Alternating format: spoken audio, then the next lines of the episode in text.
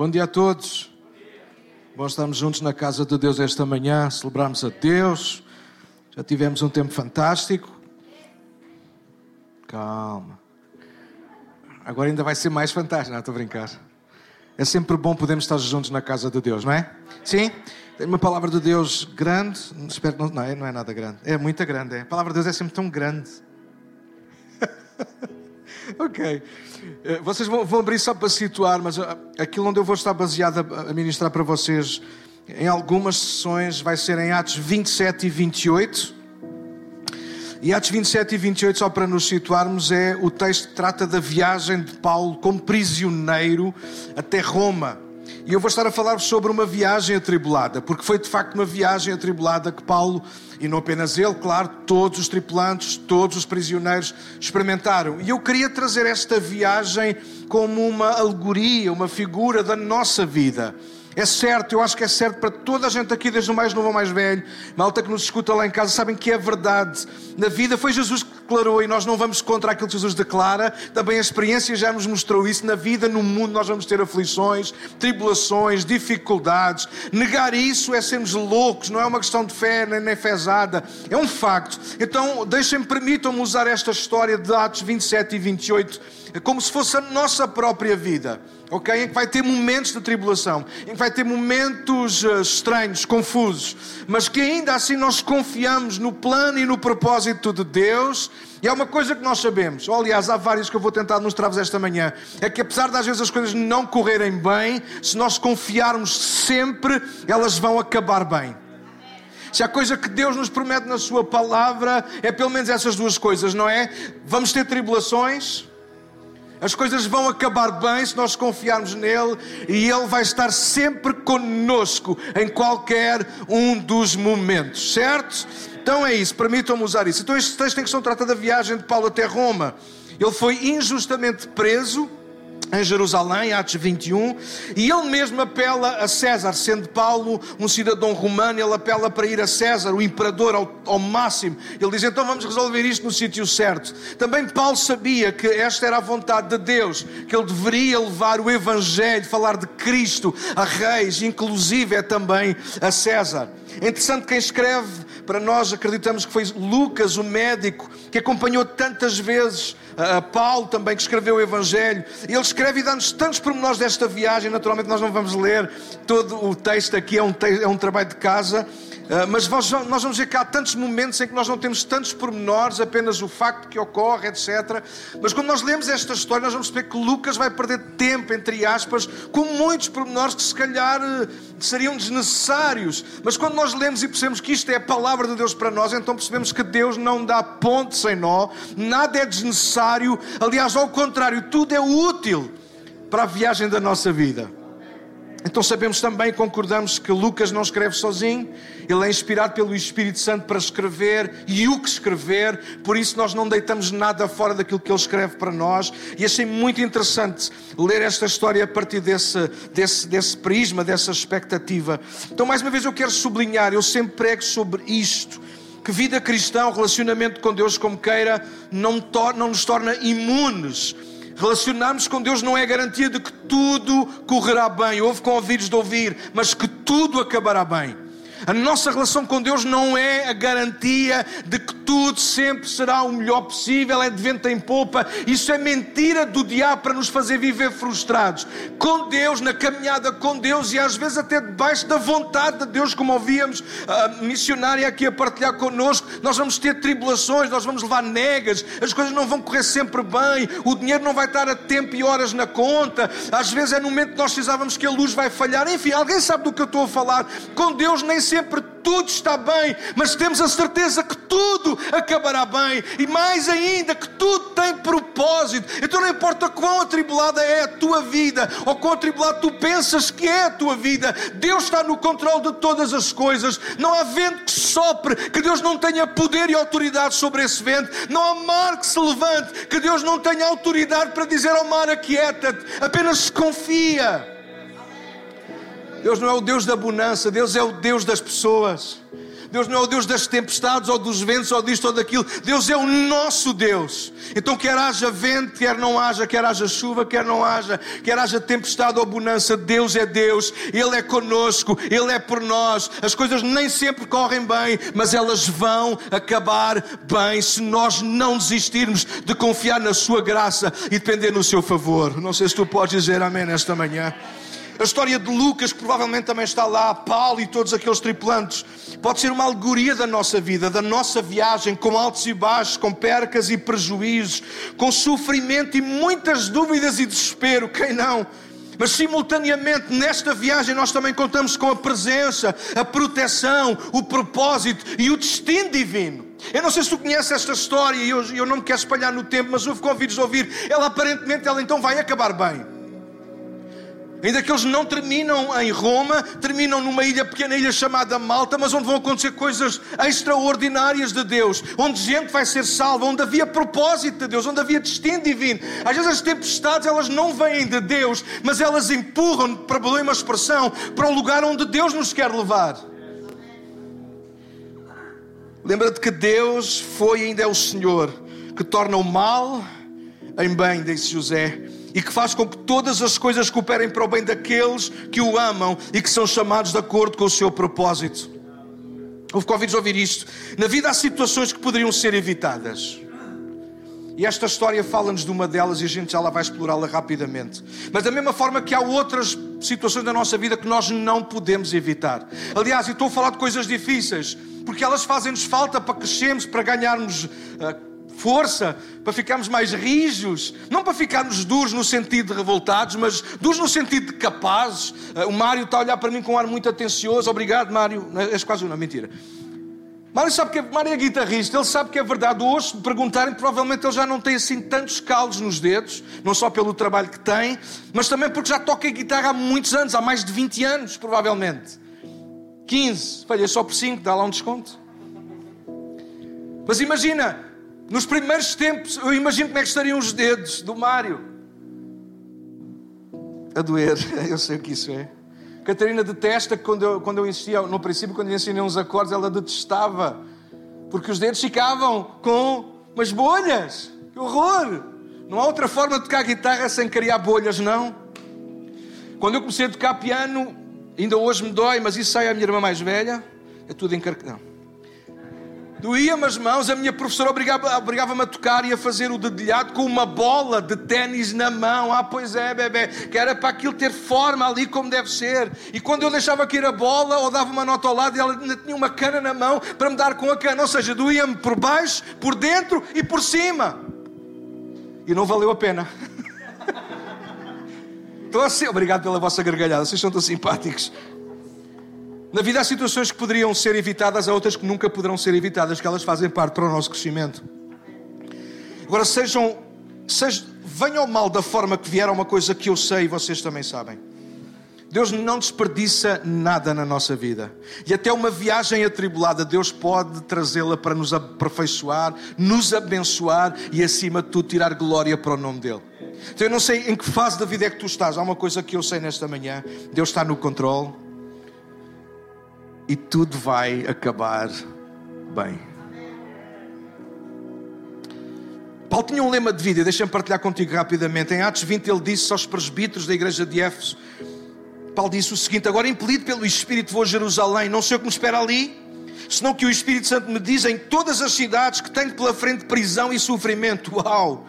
Mas a minha vida não vale coisa alguma para mim, a menos que eu a use para completar a minha carreira e a missão que me foi confiada pelo Senhor Jesus. Dar testemunho das boas novas da graça de Deus. Eu sei que parece um contrassenso ou meio contraditório que eu estou a dizer, tudo vai acabar bem, mas aquilo, a informação que Paulo tinha para a vida dele e que nós precisamos guardar para a nossa vida é que enquanto aqui estivermos, nós vamos passar sofrimento, nós vamos ter tribulações, as coisas não vão ser, ser de vento em popa. Claro que eu gosto de ver a igreja falando de mim enquanto pastor, é a minha, é a minha função é o meu ofício. Eu gosto de ver a igreja crescer, gente nova, mais gente, mais gente. Eu gosto de ver as coisas de vento em popa. Eu gosto que os ministérios funcionem bem. Eu gosto que as coisas não falhem. Na primeira sessão, o microfone sem fio que nós estávamos a usar estava só a falhar, mas era o micro, não éramos nós. Sim, só que o micro a falhar mostrou que nós é que falhámos. Bom, é confusão, mas é um facto. A vida tem estas imperfeições e vai ter sempre. Paulo é chamado por Deus a saber uma coisa: no mundo tu vais passar dificuldades, amigo. E sabes o que é que eu te quero dizer nesta manhã? Esta não foi a missão de Deus para Paulo, esta é a missão de Deus para todos. Porque antes de haver Paulo, já tinha vindo Cristo e Cristo experimentou exatamente a mesma coisa. E antes de Cristo experimentar todo o seu sofrimento, ele avisou os seus discípulos, aqueles que criam nele: ponham-se a pau, porque vocês vão passar perseguição, vocês vão passar sofrimento. Mas há uma coisa que ainda assim sabemos, igreja: é que apesar do sofrimento que nós experimentamos aqui, esse sofrimento vai redundar para a glória de Jesus e um dia na eternidade tudo vai acabar bem. Então nós não corremos pelo que ganhamos aqui, nós corremos por aquilo que Cristo já ganhou para nós, além. Então os nossos olhos já não se põem no aqui e no agora, apesar de trabalharmos, servirmos no aqui e no agora, os nossos olhos a nossa herança, a nossa recompensa estão na eternidade. Onde aí não vai haver mais choro, não vai haver mais lágrimas, não vai haver mais sofrimento. Onde nós experimentaremos para sempre em plenitude a Sua presença, a Sua paz, o Seu gozo e a Sua alegria. Enquanto nós lutarmos por isso aqui, nós vamos viver derrotados. Quando nós, nos convencermos que aqui nós vamos passar por viagens atribuladas, mas que o Senhor é conosco, é Ele que nos leva, mesmo durante a viagem atribulada, essa viagem ela vai acabar bem. Acaba bem, porque não acaba no nosso destino, acaba no destino que Ele tem. Ele tem para nós. Precisamos agarrar esta visão de Paulo, esta compreensão, esta devoção à causa do Senhor. Precisamos compreender que a salvação é de graça. Houve convidos de ouvir. A salvação é de graça. Mas a honra de agradar a Deus é muito cara e de um preço só. Entrega, lealdade e compromisso incondicionais. A malta diz: Daniel, mas eu agora não tenho que sofrer nada. Cristo já sofreu tudo por mim na cruz. Isso é só meia verdade.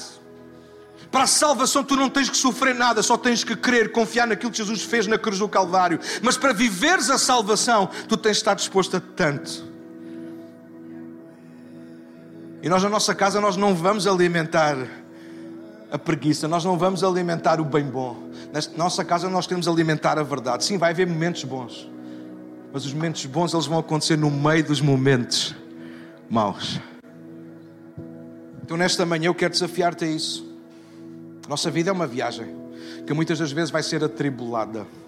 E hoje eu quero partilhar dentro desta história de Atos 27 e 28. Eu vou basear nos versos 20, do capítulo 27, versos 1 a 26. E por uma questão de remir o tempo, vocês já me conhecem muito bem.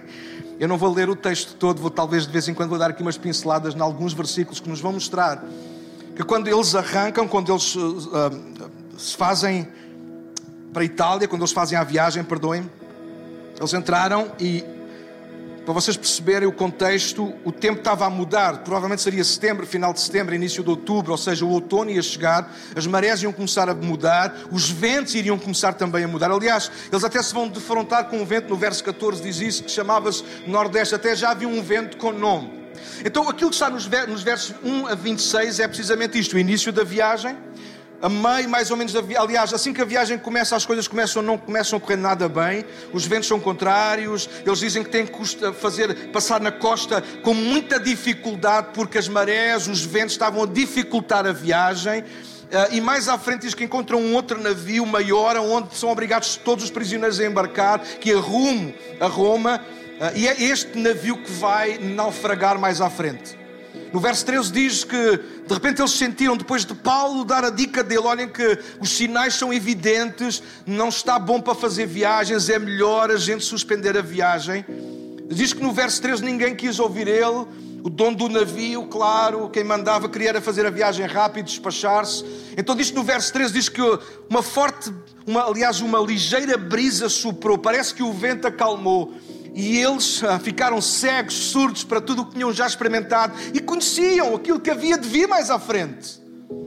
Mas por causa daquele pequenino instante de uma suave brisa, diz que eles levantaram âncora e fizeram-se ao mar alto. Mas ah, imediatamente a seguir, diz o verso 14, que de repente o tempo mudou e um forte vento com força de furacão chamado Nordeste começou a soprar e eles perderam o controle do barco.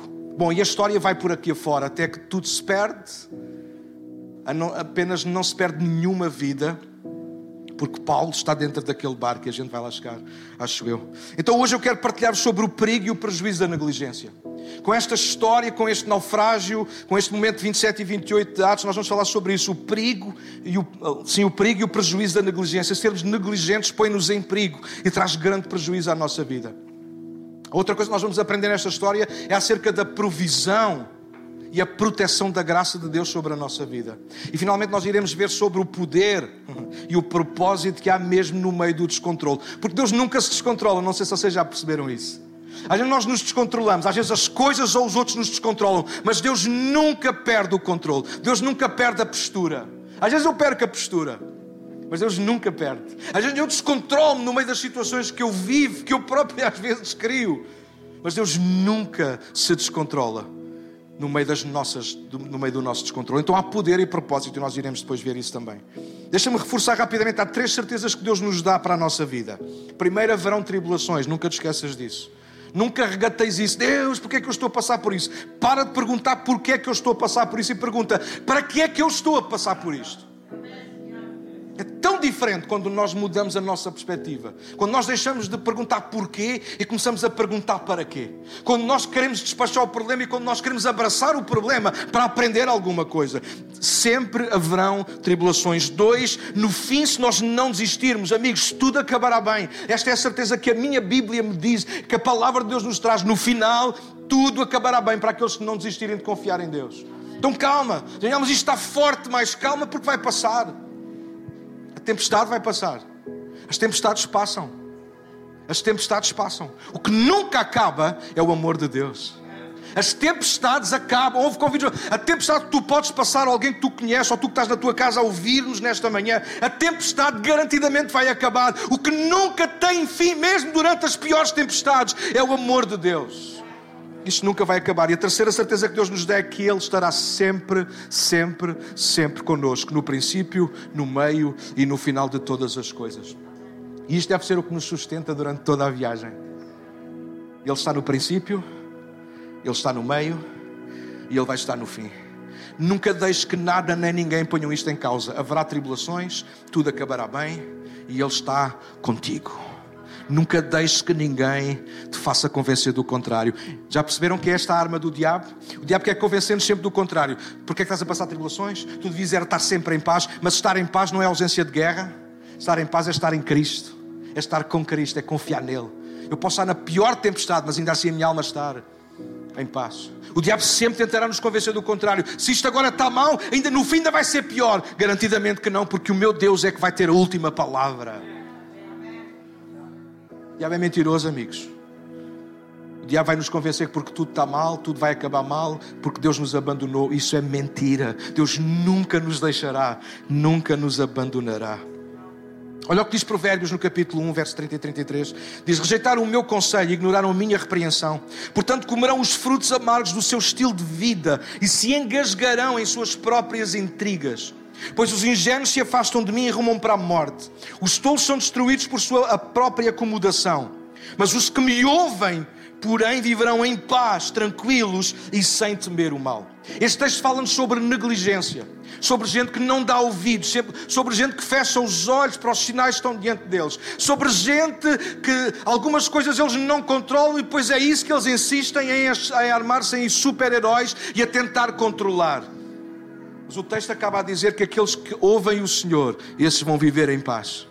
Mas aonde, pastor? No meio das dificuldades, no meio das guerras, no meio das piores tempestades, eles vão viver em paz porque ouvem a voz do Senhor. Então a Bíblia exorta-nos isso. Então há duas coisas de uma forma muito particular que eu quero te chamar a atenção nesta manhã. Presta atenção aos sinais à tua volta. Atos 27 fala sobre isso, tem uma série de dicas. Vou ler rapidamente alguns versículos. O verso 4 diz: Ventos contrários tornavam difícil manter o rumo. Uau! O verso 7 diz: Navegamos, escrevia Lucas, vagarosamente, muito devagar, por vários dias, e depois de muita dificuldade, nos aproximámos de Cnido. Verso 8: Custeámos a ilha com grande esforço. Verso 9: Havíamos perdido muito tempo as condições climáticas estavam se tornando perigosas para a navegação, pois se aproxima, perdão, aproximava o fim do outono. E há outros versos que vão dizer exatamente isto: ventos contrários, dificuldade.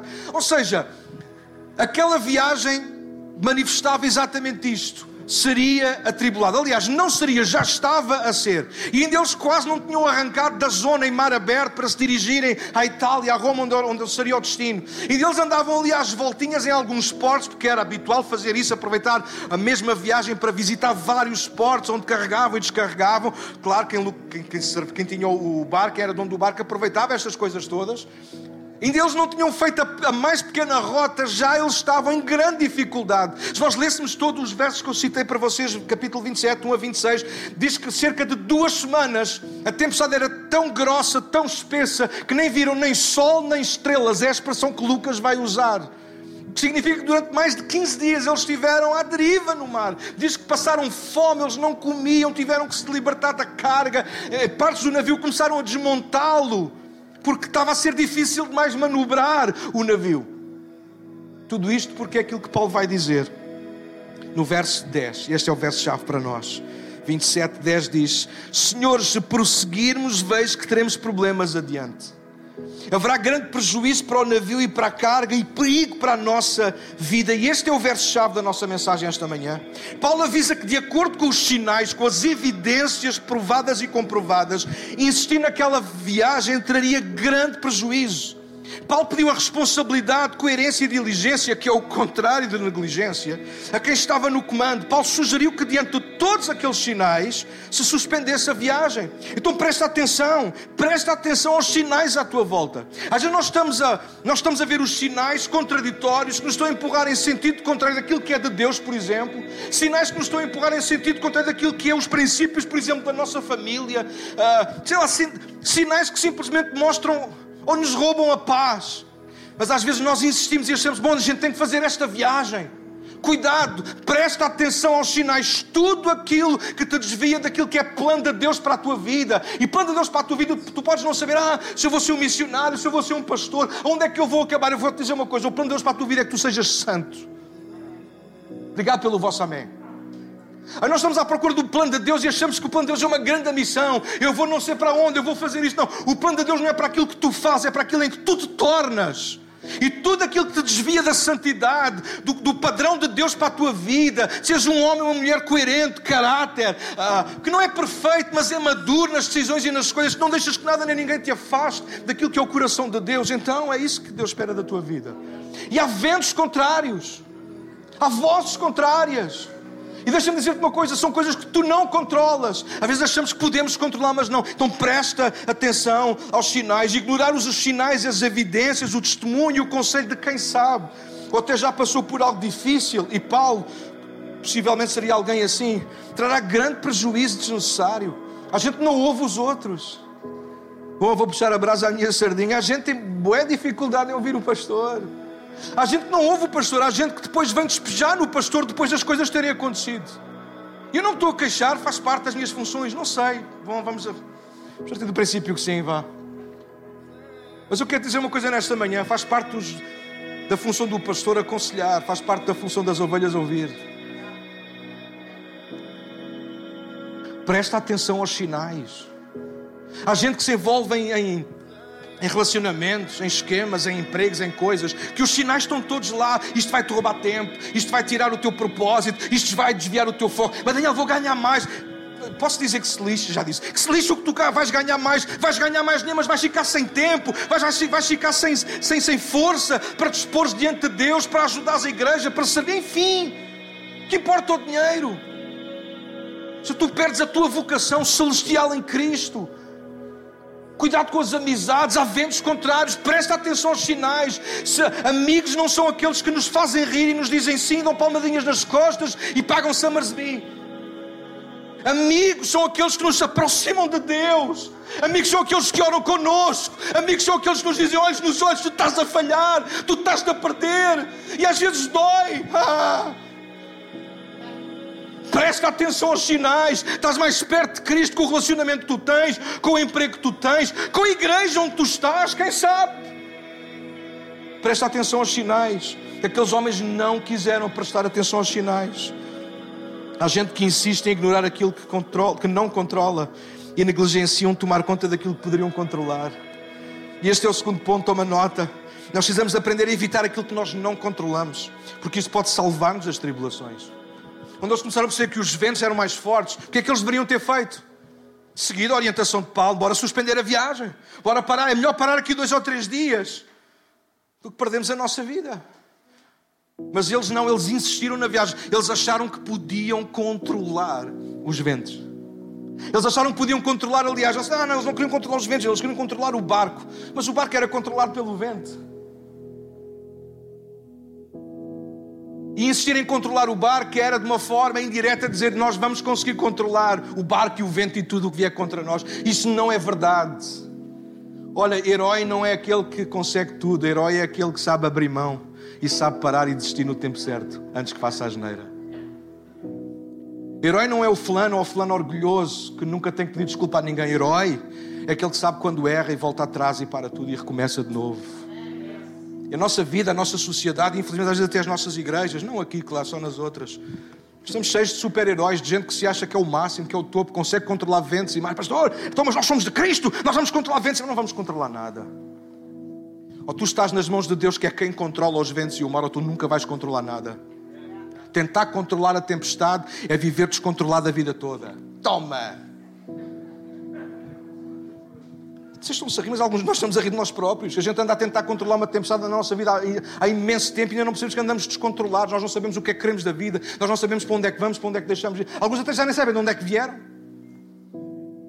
Já perderam o norte, já perderam as, as convicções, já perderam a, aquelas verdades que há pouco dissemos. No mundo teremos aflições no, no, fim tudo acabará bem. Alguns já nem acreditam em nada disso, já nem sei se Deus está comigo, já, já estão tão baralhados, são tão desnorteados, perderam tanto o norte, porque tentaram controlar aquilo que não era para eles controlarem, era para eles evitarem. Um dia Paulo teve que escrever a Timóteo e disse-lhe assim no capítulo 2, verso 22 da segunda carta: Timóteo, foge dos apetites da tua juventude, foge foge daquilo que de alguma maneira te desvia da vontade de Deus, foge. Ele não disse tenta evitar, tenta escapar por entre as gotas. Não, Paulo disse a Timóteo: Timóteo, foge, man, corre. Quando percebes que tu não controlas, baza, vai para casa, casa.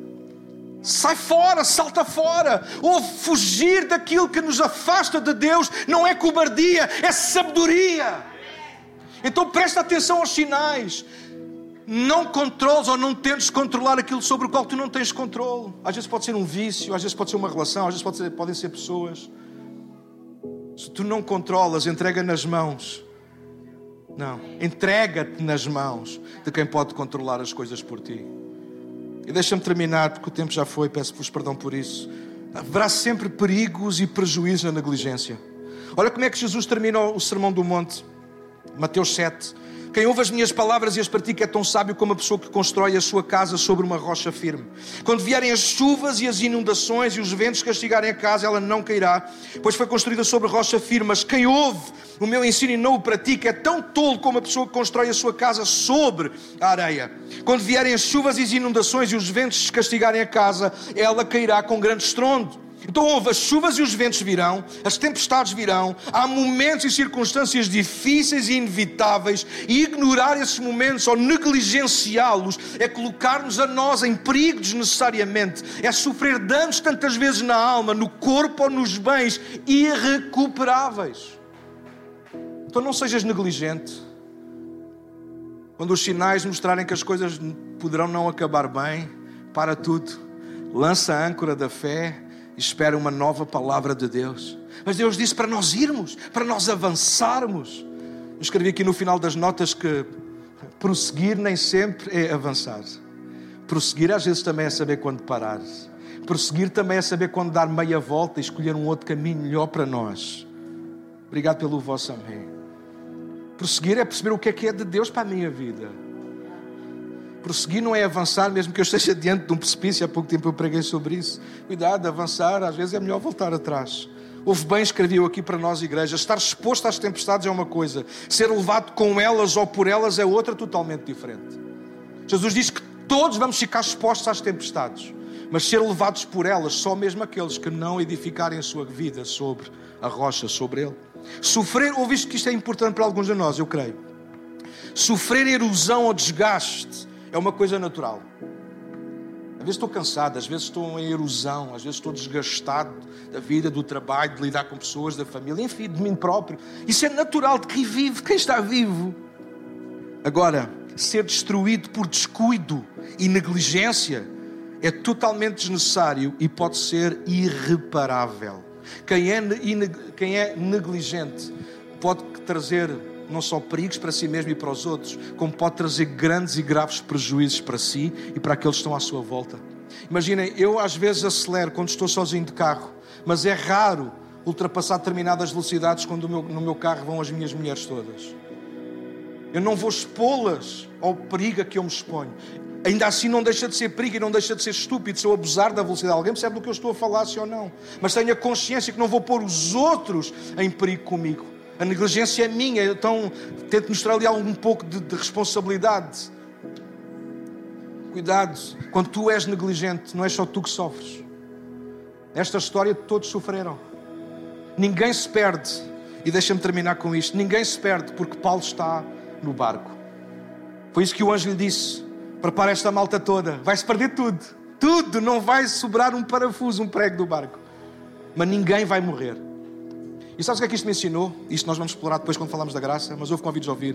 Se tu hoje estás aqui ou estás na tua casa a ouvir-me, a ver-me, houve convites de ouvir. Depois de tanta tribulação, depois de tanta coisa que tens inventado, ainda consegues estar de pé. Cuidado, olha que isso não é sorte, é a graça. Há gente que acha que é tão malabarista. Eu já enganei um, já enganei outro. Eu sou um malabarista do caneco. Caneco não se diz também, mas eu já disse. Eu consigo e já fiz e coisa, engano a mulher, engano o marido, engano os filhos e o pastor não tem nada a saber do que é que eu ganho. A malta que vive, vive nesta corda bamba a ser negligente o tempo todo e depois no fim diz que ainda fica de pé e diz: Olha, ainda tenho algo no bolso. Grande herói, grande sorte que eu tenho, não é sorte, é graça, cuidado. As misericórdias do Senhor renovam-se a cada manhã, mas vai haver um dia em que Ele vai dizer: Chega. Então hoje para de ser negligente. Paulo tentou avisar, hoje é melhor não fazermos esta viagem. O que é que eles fizeram? Fizeram-se surdos e quase que todos morreram. Esta manhã, lembra-te disso, há grande perigo e prejuízo na negligência. Na viagem vai ser atribulada, mas ela não tem que correr mal, ou melhor, ela não tem que acabar mal. Ela pode acabar bem se tu deres ouvidos a quem tu tens que dar ouvidos. Houve ouvidos a Deus, houve ouvidos aos teus pais, houve ouvidos a quem, a quem tu sabes tem alguma maturidade naquela, naquele assunto. Se eu preciso falar de carros, eu não vou procurar a minha mulher para falar de mecânica, eu falo com o Luís, ou falo com o João, com alguém que perceba de mecânica. Se eu preciso de falar sobre som, eu não vou falar com, com a Anícia, eu não vou falar com, não vou falar com outra pessoa qualquer, eu falo com o Filipe, alguém que percebe daquilo, alguém percebe do que eu estou a falar. Isso é maturidade, isso é o contrário, é responsabilidade, que é o contrário da negligência. Presta atenção, dá ouvido, presta atenção aos sinais. Não tentes controlar aquilo que tu não controlas. Tu vais te perder no meio da tempestade. Vamos ficar de pé e vamos orar juntos nesta manhã.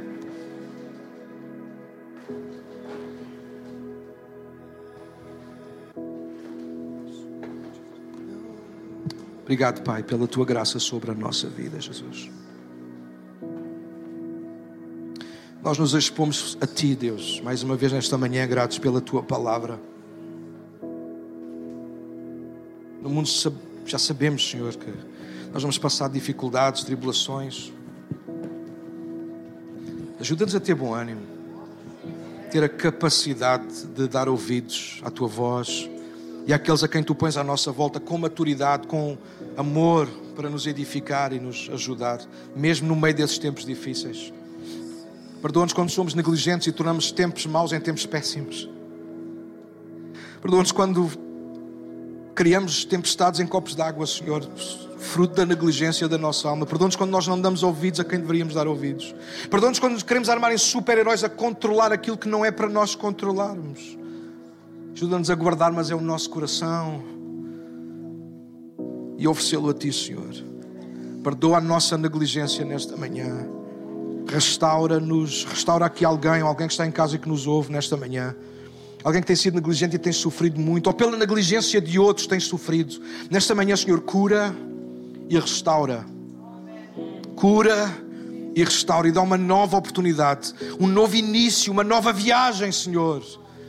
Mostra a tua graça e o teu poder, Senhor, nesta manhã, a nossa vida, a nossa família, a nossa igreja e a quem nos ouve, Senhor, no nome de Jesus.